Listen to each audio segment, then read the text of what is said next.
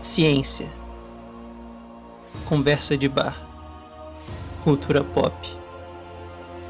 Militância. Há muito tempo, as quatro nações da Podosfera viviam em paz e harmonia. Mas então, tudo mudou quando a cultura pop atacou. Apenas o Avatar, o mestre de todos os quatro, podia impedir eles, mas quando o mundo mais precisou, ele sumiu. Anos se passaram e Guilherme e eu descobrimos um novo Avatar, um militante chamado Levi. E mesmo que o seu conhecimento sobre causas sociais seja ótimo, ele tem muito a aprender antes de nos salvar. Mas eu acredito que o Levi pode salvar a Podosfera. Assunto indefinido: A lenda de Levi.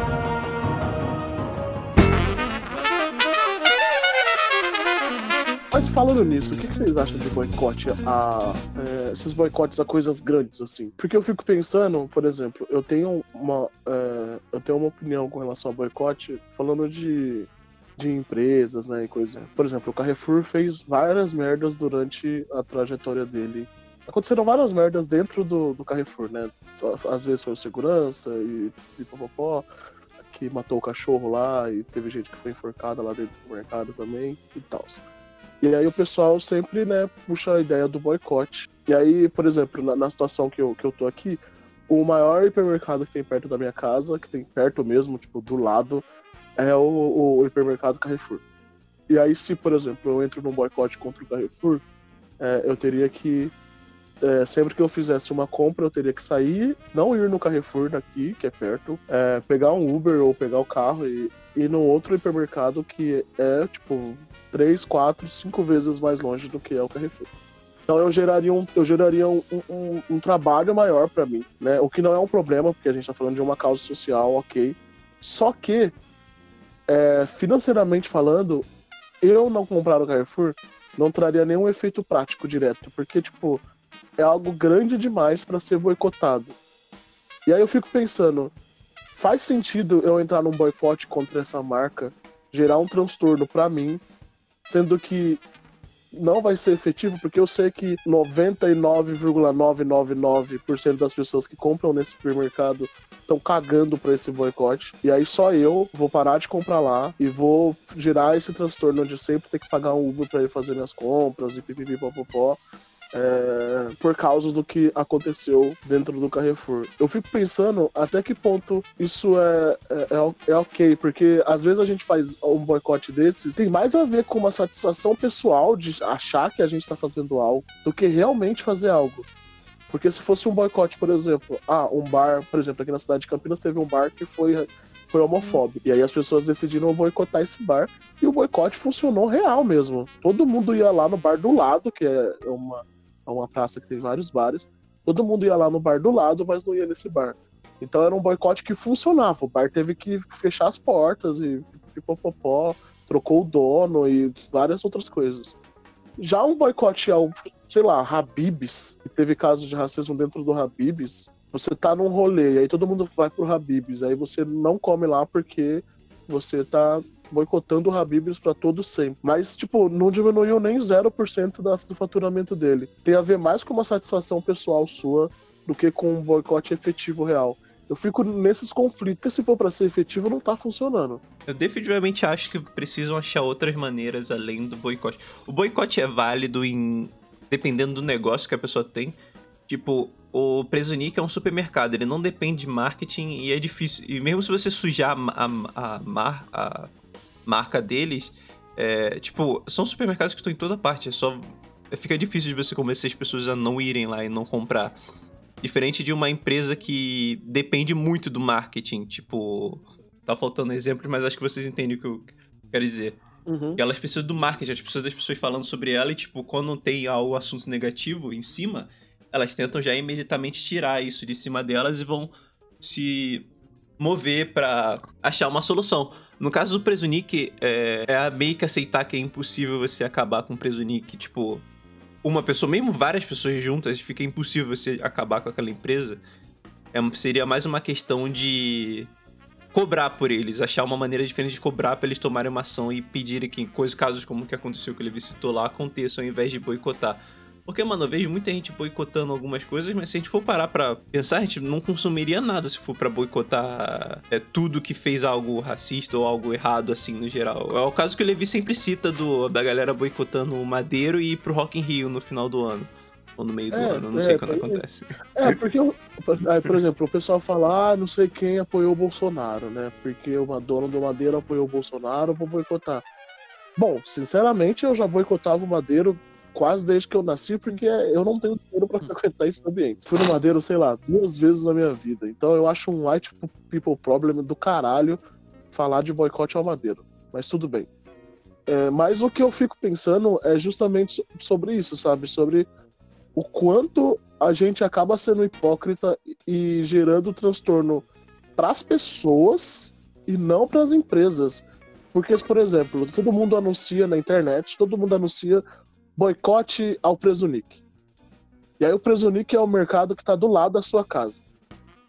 E aí você, enquanto uma figura pública da internet, não vai mais ao Presunic, gera, tipo, gera lá o seu transtorno diário de ter que ir num outro mercado que é longe da sua casa é, porque você não pode ir ao Presunic. Porque se você for ao Presunic e alguém te ver no Presunic, você vai ser taxado como hipócrita na internet e vai ser prejudicado. E aí a gente para pra pensar, tá, quem tá sendo prejudicado na realidade? Pessoas ou a empresa? Porque a marca Presunic, a empresa tá lá, de boa, intacta. E aí você vai ser taxado de hipócrita porque você não quis gerar um transtorno na sua vida para resolver uma coisa que não tem como ser resolvida desse jeito. Igual no caso do Carrefour, por exemplo, é, uma das soluções que eles tiveram foi de cobrar a marca mesmo, de, de, de cobrar a empresa Carrefour.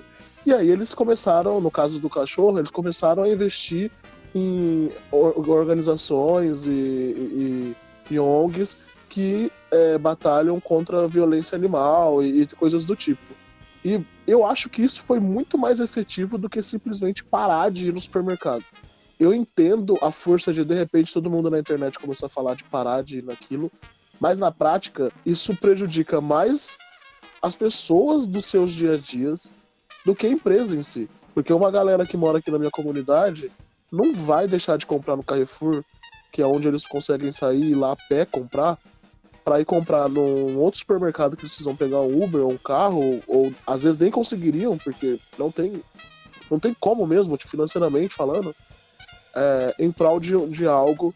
O meu problema justamente é a pessoa boicota isso, não tá fazendo porra nenhuma, não tem efeito nenhum, só que isso faz com que a pessoa fique acomodada na, na, na hora de fazer alguma coisa mais efetiva, sabe? É uma questão também de você citou o fato de tá atrapalhar mais as pessoas e tem uma questão das pessoas que trabalham nesses negócios não tem nada a ver com isso. Tipo, é, empresas como essa, como o Presunic, por exemplo, elas são construídas de uma maneira onde quem tá no topo vai sofrer o mínimo em todas as situações. Digamos que a gente consegue boicotar o Presunic, vai lá, Levi puxa a galera, a gente consegue diminuir 10% do lucro deles. Eles só vão começar a demitir pessoas que estão lá embaixo, mano. Várias pessoas vão perder o emprego, mas a galera que tá no topo, que pode tomar as decisões e pode fazer a diferença, vai continuar rica. É a questão do Jeff Bezos agora poder se tornar o primeiro trilionário. Tá nesse mundo de corona, é, na quarentena, várias pessoas sendo demitidas e eles não pagam hora extra, nem o haz- hazard pay, porque, tipo, eles estão trabalhando em uma situação onde eles têm que tomar cuidados médicos com todas as ações para eles não serem contaminados. Então, não são situações normais, não são circunstâncias normais. É quase trabalhando qualquer coisa é considerado meio que tóxico. Eles não estão recebendo para isso e as condições na Amazon já são universalmente conhecidas como terríveis para as pessoas que trabalham lá. Então, mas o cara ainda assim vai se tornar trilionário. Então, Cara, Olha esse negócio de. ó, só, só um adendo. Se as pessoas não têm noção do que é um bilhão, as pessoas jamais vão ter noção do que é um trilhão, velho. eu não tenho noção do que é um trilhão. Muita coisa, é muita coisa. Eu tava fazendo essa reflexão recentemente sobre o quanto um bilhão é dinheiro pra caralho. Se você tivesse um bilhão hoje, Sandra, que você poderia gastar 50 mil reais por dia pelos próximos 50 anos, e aí você ainda teria 80 e poucos milhões na sua conta no final disso. Absurdo.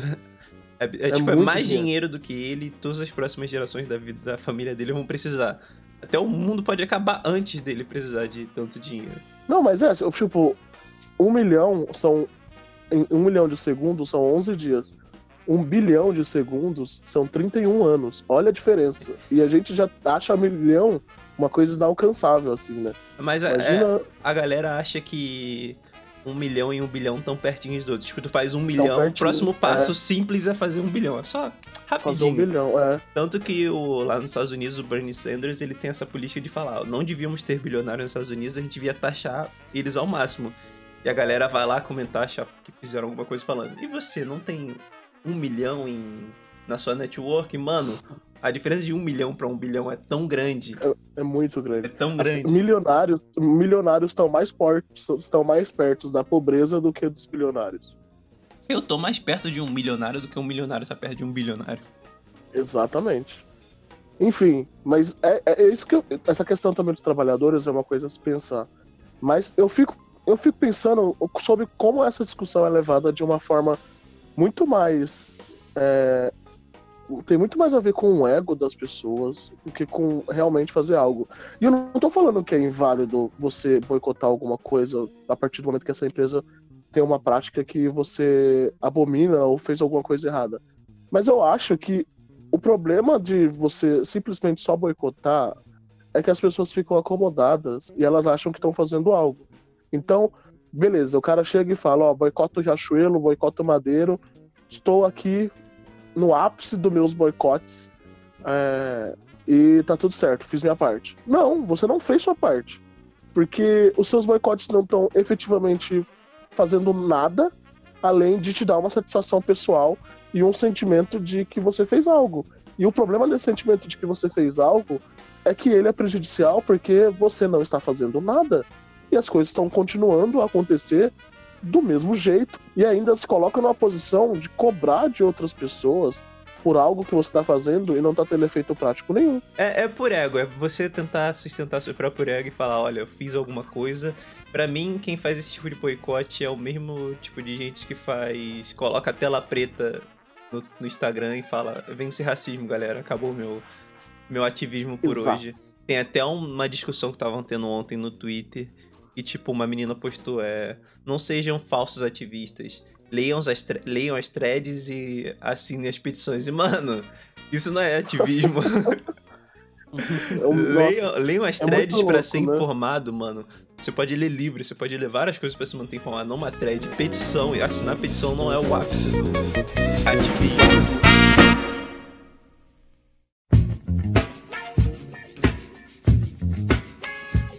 Nosso último RetalhoCast foi sobre masculinidade tóxica, fazendo bons números, inclusive. Mas eu queria estender um pouco esse assunto a respeito do. para vocês, fazer algumas perguntas a respeito de vocês que eu acho que a gente podia ter respondido e conversado de maneira pessoal, que a gente não conseguiu no tempo do RetalhoCast. Minha primeira pergunta sobre masculinidade tóxica é: qual é o tamanho do pênis de você? Sacanagem. É. da puta.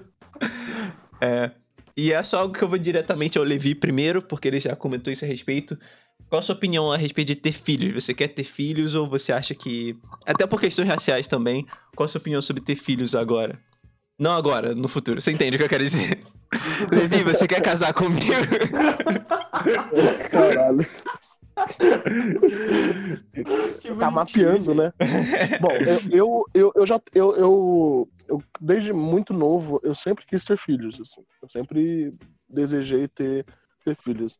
É, mas a minha, a minha concepção de, de, de paternidade, né, e de, é, mudou quando é, que eu sempre fui muito envolvido com questões sociais aqui na cidade, né, e eu fazia parte de um grupo chamado Turma do Macarrão, que basicamente era pessoas ricas aqui da cidade que é, nos finais de ano faziam doações. É, a gente saía com um caminhão cheio de doações, de presentes, brinquedos. Um caminhão não, né? Vários caminhões, uns 15 caminhões, é, doando pra, nas comunidades, né? E a última parada desses caminhões era na num, num abrigo de crianças aqui da cidade é, para adoção. E eu lembro que a primeira vez que eu cheguei, acho que eu tinha, sei lá, meus, meus 15, 16 anos, a gente passou o dia entregando presente para as pessoas, várias histórias, né, várias coisas e, e tudo mais. E, e, porque a gente vai passando em todas as favelas, né, da cidade de Campinas. Assim. E aí o ponto final era esse abrigo, e a gente chegava lá nesse abrigo com os, os presentes que a gente tinha separado para eles, E ficava lá, né? Tipo, ficava tipo das quatro da tarde às seis brincando lá com eles, conversando, né? Interagindo e tal. E aí a gente ficou lá brincando com essas crianças e aí eu observei que a maioria dessas crianças que estavam lá eram crianças negras. É... E as crianças brancas que tinham lá eram muito mais muito novas. Tipo, era, tinha muito bebê branco é... e crianças mesmo eram todo, quase todos negros. É... E, e, aí eu perguntei, né, pra moça, ela falou assim: ah, é, é esses bebês eu te garanto, Levi, em menos de um ano eles serão adotados. E essas crianças que estão aqui, elas estão aqui há muito tempo. Alguns delas, algumas delas chegaram aqui quando elas eram bebês. É, e elas, elas só vão ficando, né? E eu, o que acontece depois? Ah, quando elas fazem 18 anos, elas são reinseridas na sociedade, né? Tem um processo e tal, mas elas vão pra rua, né? Tipo, vão é, ganhar maioridade e vão pra rua. E, e aí eu comecei a observar, né, esse, esse, problema, né, que as crianças negras não eram adotadas e elas ficavam lá. E aí eu me conectei com um dos meninos e na hora de ir embora ele chorou falando tio me leva, eu não aguento mais ficar aqui. Ele Nossa. falou eu já fui para duas casas e eles não gostaram de mim. É, isso me marcou muito, sabe?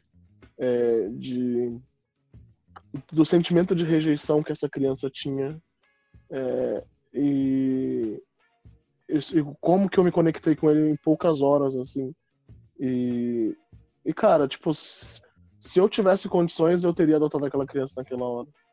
E ele estaria comigo, sabe? Seria meu filho mesmo. Eu amaria é, tanto quanto amaria uma, um, um, filho que nasceu é, de, de do, do, meu espermatozoide, enfim.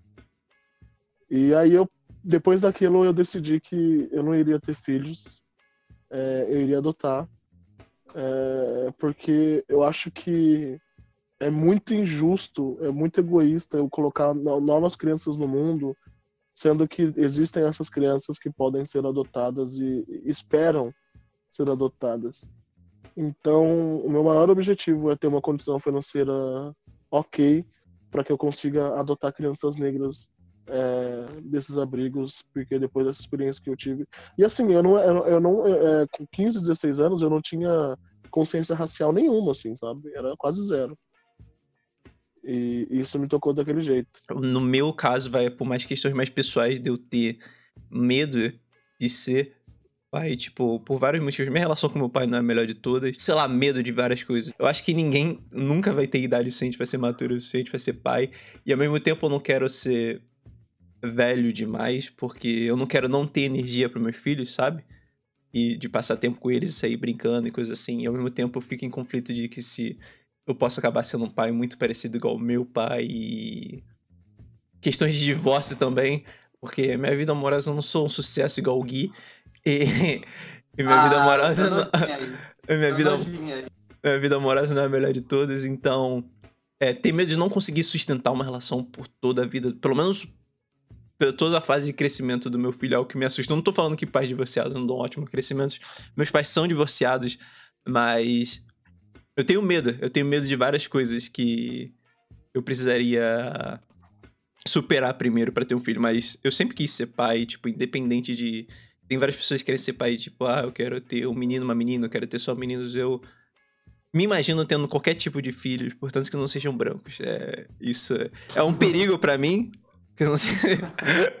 Mas. Uh, de qualquer maneira, é isso. Tipo, ter medo.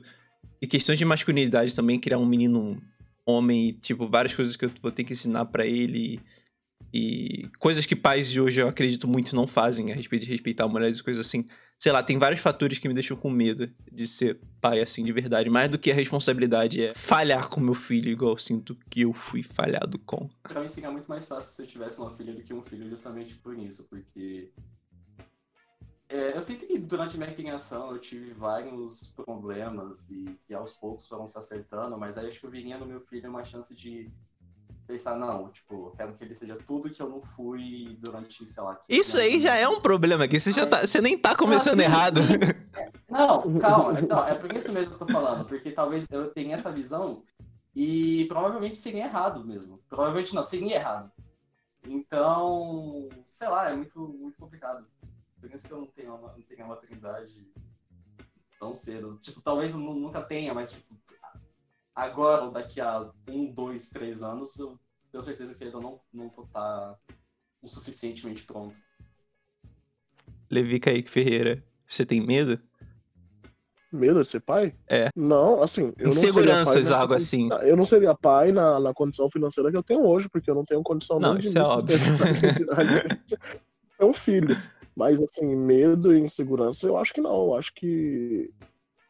De uma forma ou de outra, eu lido com a paternidade, né? Eu tenho uma sobrinha e. E eu, eu sou como um pai para ela, porque ela não tem um pai dela. Então, eu lido com a paternidade de alguma forma. Não tenho insegurança com relação a isso, não. É só questão financeira mesmo. Eu quero dar uma condição melhor pro meu filho. É, E. Então, eu acho que eu tenho outras prioridades no momento, sabe? Nossa, o Levi é muito bem resolvido mentalmente. Isso é um. É até algo que eu queria tocar, que ele falou que ele cresceu numa. Ele falou recentemente em um post dele, esqueci a respeito do que. E você falou que você cresceu numa família matriarcal. Onde Uhum. é cheia de mulheres e muito tal. Eu acho que talvez seja essa seja a diferença o Levi e a gente, dele ter crescido tão saudável de frente da gente. É, minha mãe, a, a minha família é extremamente matriarcal, assim, tanto da parte da, do- da minha avó, né? É, da minha avó do par de pai, do par de mãe, e aqui em casa, por exemplo, a minha mãe que comanda. Então eu tenho uma. Eu tenho uma, uma existência bem, bem matriarcal, assim. Então, sei lá, talvez isso dê uma, uma segurança, né? Uma, um- uma vivência diferente, né? Ah, te ensinou a expressar seus sentimentos de maneira melhor, crescendo numa família mais matriarcal? Sim, com certeza. Esse negócio de, ah, homem não chora, essas paradas. Vixe, aqui em casa tem isso não. Foda, porque é, eu, meu, apesar da minha família lá, nos, lá no Maranhão, onde a maior parte da minha família vive, é bem matriarcal, com as minhas duas vozes. É, aqui no Rio, eu cresci com meu pai e minha mãe. E talvez tenha sido até por causa da minha mãe, ela também não é muito diferente, não vou jogar tudo no meu pai, mas eles nunca foram muito de expressar os sentimentos dele assim. Isso, claro, que tocou em mim. Eles sempre preferiam fazer piadas com as coisas do que abordar diretamente o que eles estavam sentindo ou qualquer coisa assim. Isso talvez explique muito sobre como eu sou, mas. É... Mas acabou Ah, gerando. E, tipo, depois que meu pai foi embora, é, ele faleceu. Ele não morreu, mas ele morreu pra mim. Sacanagem. É... é, a relação com meu pai é mais ou menos, gente. Não é tão ruim quanto eu faço parecer. Minha mãe mesmo, ela não é de muito ser, ah, abracinho, expressar emoções assim, e falar sobre coisas e conversar assim diretamente. Ela sempre chegava em casa estressada e gritando com qualquer coisa. Então, eu nunca fui muito bom em expressar sentimentos desse jeito. Eu acho que se eu tivesse crescido numa família mais matriarcal, acho que do jeito que igual o Levi foi com mais mulheres, porque o resto das mulheres da minha família são bem mais é, sentimentais, assim. Eu acho que eu teria sido diferente da maneira que eu sou hoje. É algo interessante se tocar é algo que também é um dos meus medos de ter um filho. Eu não quero criar um sociopata igual eu. Eu queria criar uma minha criança que sabe expressar esses sentimentos. E, é, mas eu tenho medo de, tipo, primeiro eu preciso transformar isso em mim, eu preciso ser esse tipo de pessoa, porque eu não vou conseguir dar o exemplo. E eu olho pro meu pai e meu pai só conseguiu fazer isso depois de muito tempo e já era tarde demais. Eu tenho medo disso também. Eu tenho vários medos de insegurança a respeito de ser um pai, gente. E essa questão de masculinidade tóxica que eu acho que seria uma boa sequência para tocar no nosso podcast, que afeta muito e afeta gerações, assim. É um problema muito profundo. Eu cresci com, tipo, tendo, tendo presenças paternas e. Não, presenças masculinas e presenças femininas muito, muito igualitárias.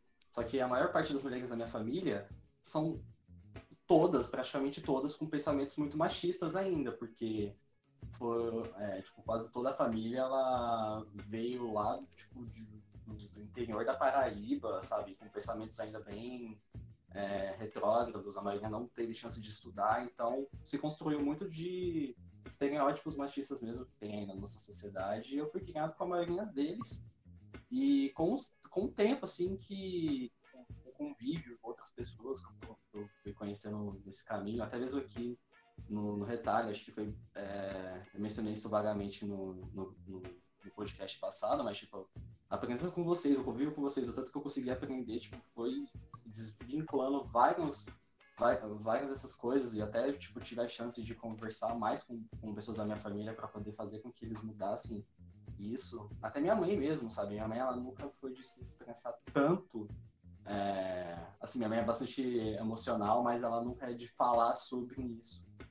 E, e aí, gente, às vezes, a gente conversando mais sobre, a gente consegue se, se abrir mais, sabe? A gente foi criando uma relação muito legal nesses anos por conta disso. Então, é, é, é uma fase que eu tô me sinto que ainda tô em processo, mas foi legal ter, ter passado por isso e tá conseguindo, tipo. Cara, é, é, é bizarro, porque na minha família, até, sei lá, uns 10 anos atrás, tipo, era extremamente homofóbica, sabe? E aí, com, como os anos foram passando, alguns dos meus primos foram é, envelhecendo, alguns foram se abrindo e, tipo, ver que também é, isso serviu como base para diálogo e ver como, como que a família ela foi é, se tornando mais aberta, tipo, cara, virou um ambiente, foi se transformando esse ambiente, então foi bem legal. Eu quero fechar esse programa com algo que eu pensei essa semana. Eu ando tendo vários pensamentos aleatórios, porque quarentena, né? E aí eu tava pensando em prender alguém com um jantar romântico, com coisas que ela gosta, que eu fiz tudo à mão desde o início. Só surpreender e ver se eu conseguiria ter sucesso, assim, entre aspas, né, rapaz? e eu pensei, comecei a pensar a respeito dos meus amigos. É, minha melhor amiga, Gabriela, eu conheço ela bastante, então acho que eu conseguiria fazer algo assim. Então acho que seria meio trapaço usar ela de exemplo. Então comecei a pensar em vocês, que são meus amigos próximos também, que eu conseguiria fazer jantares românticos. E esse vai ser um novo jogo recorrente do retalho chamado Cedric tenta comer seus amigos.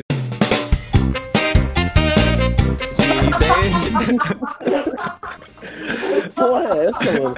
Onde eu vou passar ideias de encontros e coisas assim e ver se eu vou ter sucesso com vocês, galera. Vamos lá? Você só precisa responder se eu conseguir ou não. Meu É, Deus do céu, velho. Eu vou começar com o Levi. Levi, o que eu tenho planejado pra você é bem simples mesmo. Você é um homem simples, mas um homem refinado. Um pedaço de carne, tibone, tipo, bem grande assim mesmo. Você faz na grelha. Um pedaço grande, bem suculento, tipo, temperado só com sal e pimenta do reino, bem simples. Você assa e, tipo, fica pronto. Fica grelhado e selado. Fica Cara, ótimo. O que você tá falando, sério? Calma, você- Calma, calma. Eu tô fazendo um jantar perfeito pra você, Levi. Me respeite. Posso continuar? Meu Deus. Ó, A carne vai cortada e com molho de panela, de frigideira, na verdade, que você faz com um vinho branco e manteiga e alguns legumes que você passa em cima da, da, da carne. Purê de batata, que eu sei que é o seu favorito. E um vinho. Quão sucesso esse jantar tem com você, Levi? Como assim? Você quer saber se, se eu vou gostar do jantar? É, mais do que jantar? isso. Então, Você não vai me conquistar pela barriga, sorry. Sério, Levi? Você não é desses? Não, eu não sou desses, mas eu gostaria. O jantar ia ser legal, mas. Não, agora eu vou fazer mais porra nenhuma, mano. o Gui, o Gui é um homem bem simples, então é churrasco e Mano, Você brama. bota, mano, você bota um futebol. você É. come o Gui, pronto. Churrasco, e- churrasco e brama, acabou. Le- não, leva o Gui no estádio, pronto. No final do, do jogo você come ele. Não, tá faltando de um detalhe, tem que ter um sertanejo de fundo. No Porra, estádio, Levi, tá de sacanagem. Não, não é Você detalhe. transa ele com, com sertanejo? Você transa com sertanejo de fundo? É, que porra é essa, Gui? É, que O Gui é porra é quase- essa, Gui? O Gui é muito hétero top, mano. Estou decepcionado. Essa foi a primeira edição do nosso jogo. Deu pra ver que eu não tive muito sucesso por não conhecer tão bem meus, meus amigos, mas na próxima eu trago algo especial. É.